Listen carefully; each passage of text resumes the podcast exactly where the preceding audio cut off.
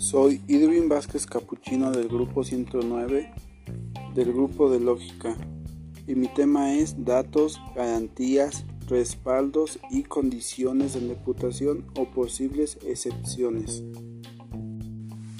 ¿Qué se afirma? Un argumento se caracteriza por su conclusión, es decir, por aquello que pretendemos sostener. ¿En qué se basa? Se basa en una garantía. ¿Están respaldadas las premisas? Con frecuencia los datos o la garantía no son evidentes, por lo que hemos de respaldarlos, para que no quepa duda sobre su solidez. ¿Qué fuerza tiene la conclusión?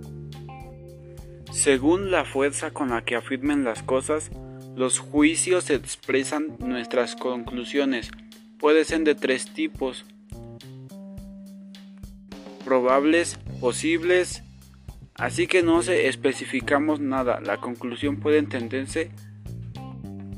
En resumen, distinguimos seis componentes. Conclusión, datos, garantía, respaldos, matices, salvedades.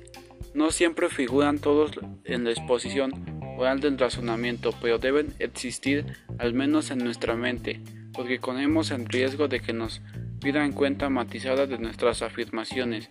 ¿Conviene estar en condiciones de responder para conservar la razón?